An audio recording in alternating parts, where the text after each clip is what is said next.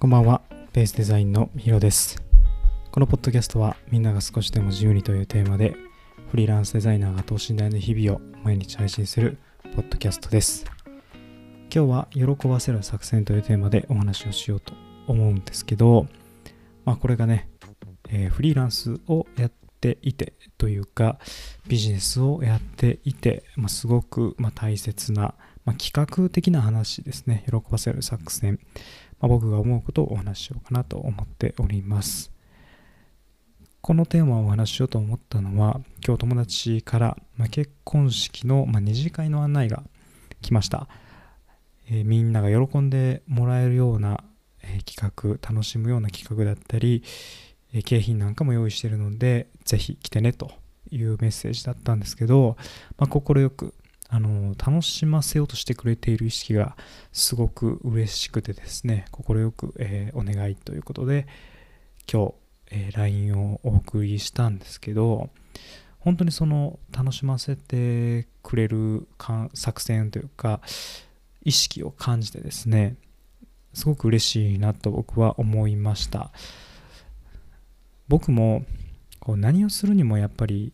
どう喜ばれるかってすごく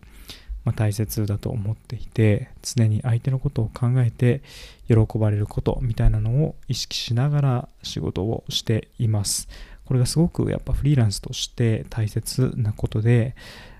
仕事を継続していくという面でももちろん大切なんですけど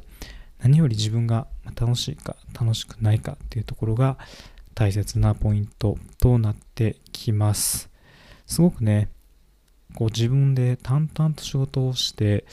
えー終わらしていくことももちろんできるんですけど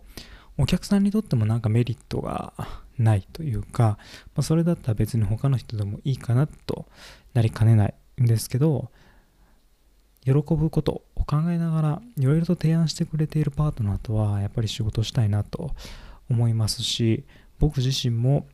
楽しくなります。淡々と仕事をしているだけだと毎日僕は個人で一人でやっているので黙々とパソコンに向かって仕事をするだけになってしまうんですけどでも相手を喜ばせるっていうのを仕掛けていくとすごく楽しくできます。一人でやるのはすごく孤独ではあるんですけどすごく楽しみながら継続してやっていくためには喜ばせる作戦を常に考えながら試作していくことが大切だなというふうに思います。それを改めてその結婚式の案内でこう喜ばせようとしてくれる姿勢っていうんですかね。それを僕受けて感じました。これを他の人にもやっていかないといけないなと感じています。喜んでくれるとってすごく楽しいですよね。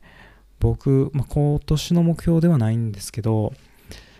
最近思いついたことでたくさんギブをしようといろんな人に自分ができること小さなことでもいいのでギブをしていこうというふうに思っていてすごく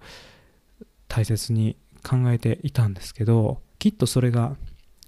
喜ばせること自分も楽しい相手も嬉しいみたいなことを体感したいからなんだろうなと思います。